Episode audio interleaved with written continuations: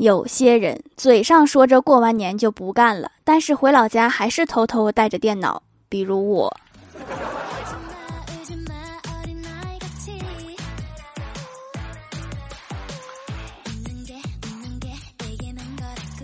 Hello，喜马拉雅的小伙伴们，这里是糗事播报周二特蒙版，我是你们萌逗萌逗的小薯条。我回来啦！你们真的是哈，催更都催到我的抖音去了。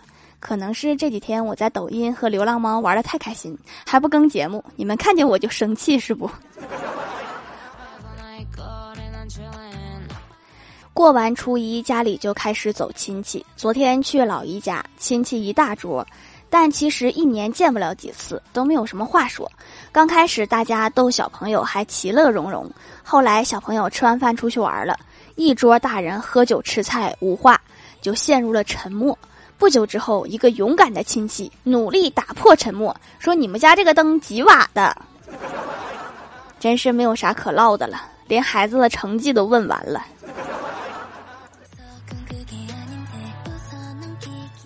有一次我坐黑车被交警拦下，司机解释道：“说我们俩是朋友，我知道他的号码。”说着便拨通了我的手机号。因为我坐了他的车几次，所以就互留了电话。手机立刻响起，我拿出手机，交警瞧了瞧，只见屏幕上面显示“黑车司机”。这招下次别用了。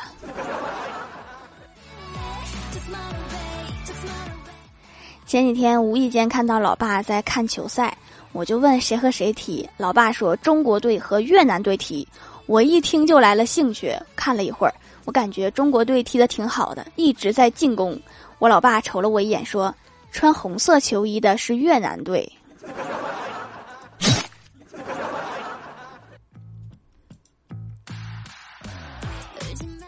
郭大侠去接郭晓霞回家，发现郭晓霞看着一个小女孩在吃糖葫芦，哈喇子都要掉到地上了。然后郭大侠就问儿子：“想要吗？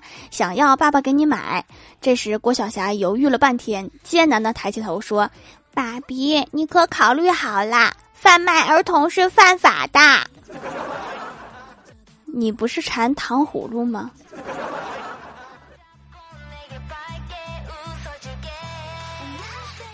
我妈说，外向的人削苹果到刃都是对外，内向的人相反。我不信，我说我内外都行，然后我被骗了，削了五个苹果。什么内向外向，他们只是想吃苹果，不想削皮儿。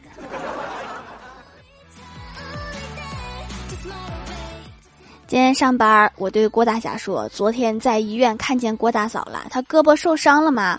郭大侠掉头说：“对我打的。”我震惊的问：“我说你胆儿大了，敢打媳妇儿，还下这么重的手，用什么打的？”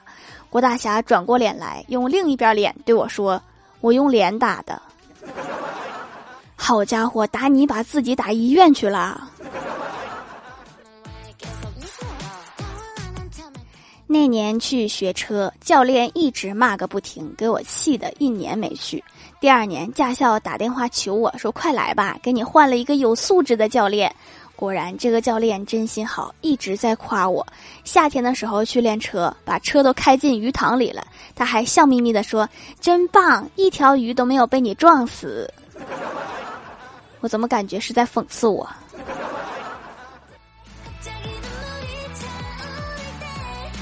邻居大妈给我哥介绍了一个对象，说是空姐，兴奋的我哥一宿没睡好。第二天见了面，一看人确实漂亮，但是一张嘴就是要求月入多少多少，房子多大多大。我哥听得腻歪了，就说了一句：“你咋不上天呢？”空姐优雅的一笑说：“我今天休息呀。”不休息的时候，确实在天上。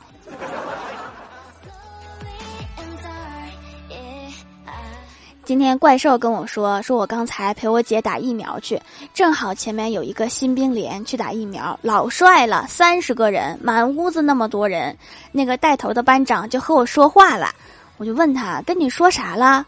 怪兽说你好，把照片删了。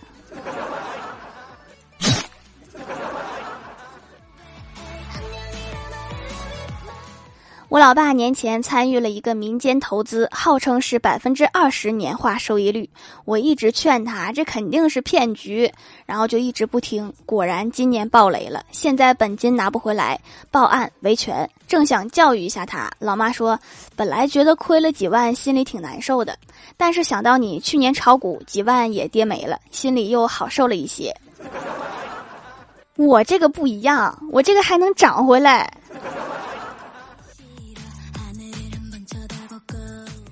晚上回家遇到一个卖糖雪球的，正巧一个妈妈骑电动车带个小孩儿，然后小朋友摇着他妈说：“妈妈，我要吃糖葫芦。”然后妈妈说：“别吃了，一会儿你一咬，我一刹车，签子扎着嘴怎么办？”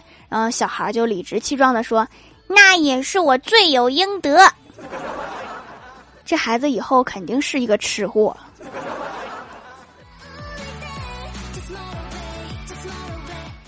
小时候比较淘，挨了无数次打。有一次，老妈让我去买一斤糯米粉包汤圆儿，我贪吃买了半斤，其他的钱买零食了。走到路上，袋子又被我划破了，糯米粉都洒了。走投无路之际，看到人家堆放的石灰粉，装了一些回家交差。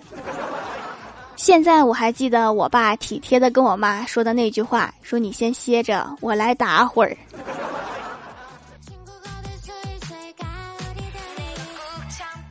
冬天的东北特别冷，然后公司领导就想买一套度假房，就是每年过年的时候到暖和的地方过年。他找了一位房产经纪人，经纪人说：“我给你推荐的这套房子非常靠近海岸，而且这房子有一个妙处。”然后领导就问：“哈，什么妙处呀？”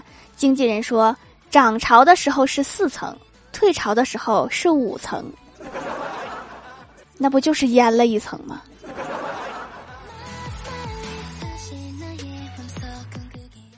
刚放完假，非常不想上班，我就问老妈：“我说有没有那种天上掉钱的工作？”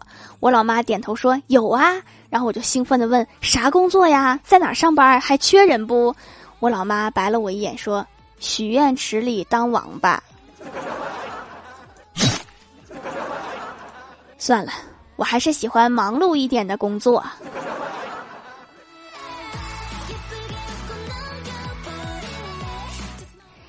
蜀山的土豆们，这里依然是带给你们好心情的欢乐江湖。喜欢这档节目，可以来支持一下我的淘小店，直接搜店名“蜀山小卖店”，数是薯条的数就可以找到啦。还可以在节目下方留言互动，或者参与互动话题，就有机会上节目哦。下面来分享一下听友留言。首先第一位叫做那些时光，他说：“条啊，刚刚进来的时候发现一个评论也没有，结果我刚评论了一句是沙发吗？然后下面突然蹦出无数条评论。”哎呀妈呀！吓死我了，这网速，我这住在沙发上的人还挺多的。下面叫做呆若木鸡约蝉，他说：“条条有魔法呀，节目时长只有十四分钟，我每次都是听好几个小时都播不完，好神奇呀！大爱条条。如果我没猜错的话，你应该是设置了循环播放。”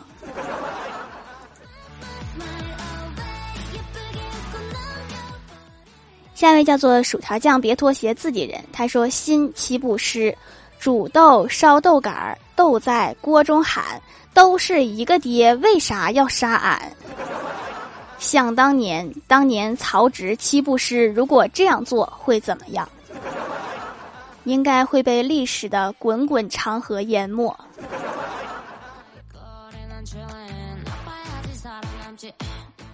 下一位叫做 T 二幺幺五七八幺，他说听节目说手工皂好，淘宝搜了一下，咱们家竟然还是手工皂分类扛把子，太权威了。小薯条混的真不错，买了四块美白的皂皂，用完照镜子就感觉我全身发光。然后我妈就问我，她新换的灯泡亮吗？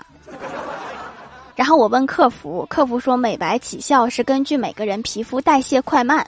好吧，是我心急了。是吗？我都这么权威了吗？我记得我原来只是冷制手工皂的扛把子呀。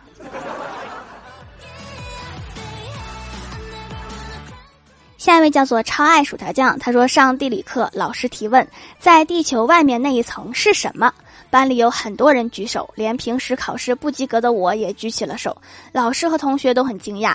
老师跟同学说：“我难得举一次手，就由我来回答问题。”我站起来之后回答：“香飘飘奶茶。”然后就没有然后了。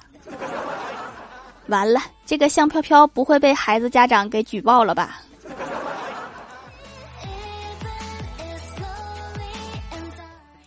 下一位叫做 H R H L G N，他说：“条，我刚才洗澡的时候想到一个问题，如果我有一个朋友，他有一个弟弟，我也有一个弟弟，然后我嫁给了我朋友的弟弟，我朋友嫁给了我的弟弟，那我应该叫我朋友弟妹，还是该叫他姐呢？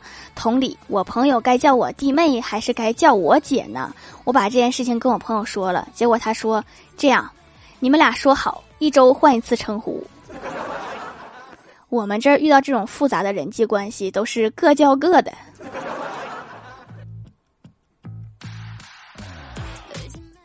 下一位叫做快乐的小土豆一百，他说一边追剧一边刷手机，错过关键剧情，倒退时不小心倒过头，等待关键剧情时刷手机，再次错过关键剧情。这要是中间插几个广告，那得了，今天就不用干别的了。下一位叫做小婷同学，她说本来是买来祛痘的手工皂，取快递的时候闺蜜就来我家把我的皂皂截货走了一块儿，还好我还有三块儿，活动是买三送一，我单方面决定闺蜜那块儿是送的，祛痘快速，一个多礼拜就起效了，红痘痘都变得不那么红了，也没有长出来新的，还好我买的多，然后就疫情了，快递都进不来了，小薯条用心做好产品。对哈，我现在店里还有十多单发不了的，这个疫情也太突然了。下一位叫做彼岸灯火，他说盖楼使我快乐。昨晚小区有一个单元失火，今天前女友的妹妹来电嘘寒问暖，我说他记错了，失火的是十六栋，我家在六栋，但是还是感谢他的关心。然后我感觉他捂着手机说话，好像在说还去不去吃海鲜自助。接着电话那头传来前女友的声音：“不去了，不是他家还庆祝个屁！你倒是把电话给捂严实了呀！”